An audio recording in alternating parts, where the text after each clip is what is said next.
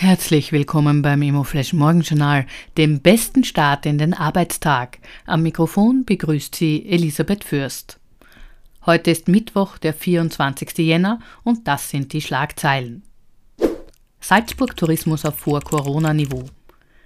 Der Nächtigungstourismus in der Stadt Salzburg hat im vergangenen Jahr wieder das Vor-Corona-Niveau erreicht. Es gab 3,2 Millionen Übernachtungen. Im Vorjahr übernachteten erstmals mehr Deutsche in der Mozartstadt als Österreicher und die Gäste insgesamt blieben etwas länger, nämlich durchschnittlich 1,8 Tage. Kreditnachfragen gesunken. Eine aktuelle Umfrage der österreichischen Nationalbank und der heimischen Banken zeigt, dass die Kreditnachfrage in Österreich sowohl für Unternehmenskredite als auch für private Wohnbaukredite seit über einem Jahr sinkt. Als Hauptgrund werden die gestiegenen Zinsen genannt.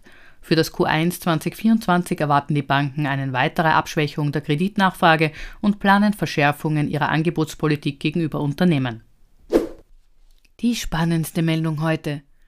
Immobilienball spendete 77.000 Euro.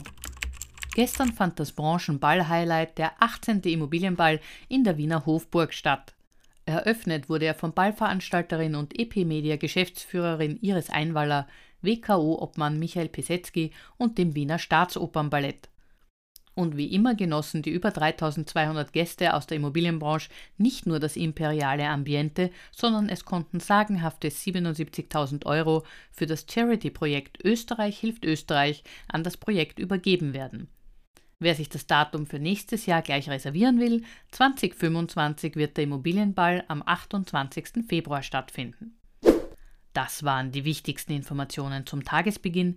Mehr dazu und was die Branche heute sonst noch bewegen wird, erfahren Sie wie gewohnt ab 14 Uhr auf www.imoflash.at.